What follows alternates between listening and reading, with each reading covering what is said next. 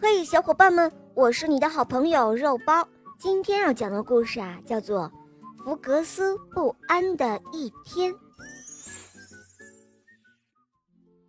这一天，农场主要去集市一趟，临行前，他拜托福格斯帮忙照看农场的动物们，维持农场秩序。福格斯到处巡视，发现一切正常，便心安理得的去睡觉了。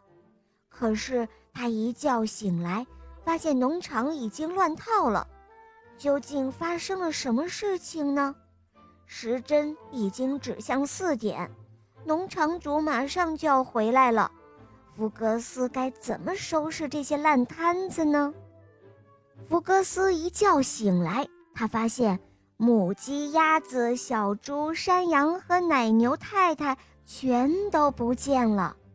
他开始四处寻找他的伙伴们，最后他发现农场主家的门是开的。福格斯走进去以后，看到母鸡们和鸭子们都坐在客厅里看电视呢。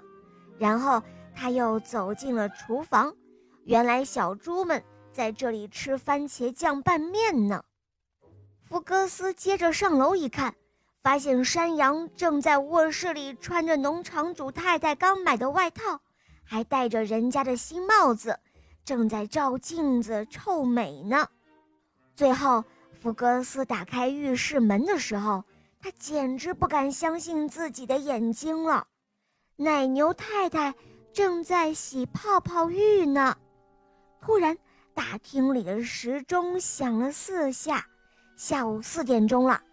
这是农场主和他的太太快要回来的时间了。哦天哪，我可不能让农场主失望，我得看好农场。福格斯心里想着。汪汪汪汪汪！福格斯提醒着伙伴们赶快离开农场主的家，然后福格斯开始处理伙伴们留下的烂摊子。他先是飞快地关掉电视，洗好盘子。当农场主的卡车停在院子里的时候，福克斯正好完成了整理房间的工作。哦，时间正好。福克斯松了一口气，说道：“但是，他有没有忘记什么呢？”他努力地想着。哦，天哪！奶牛太太呢？难道？他还在洗泡泡浴吗？但是福格斯知道已经来不及了，于是他赶紧跑到院子里躺下，假装睡着了。紧接着，福格斯听到了农场主的声音：“哦，醒醒，福格斯，我们回来了。哦，看来今天的农场很平静哦。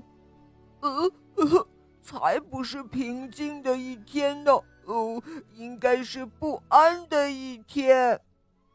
福格斯心里想着。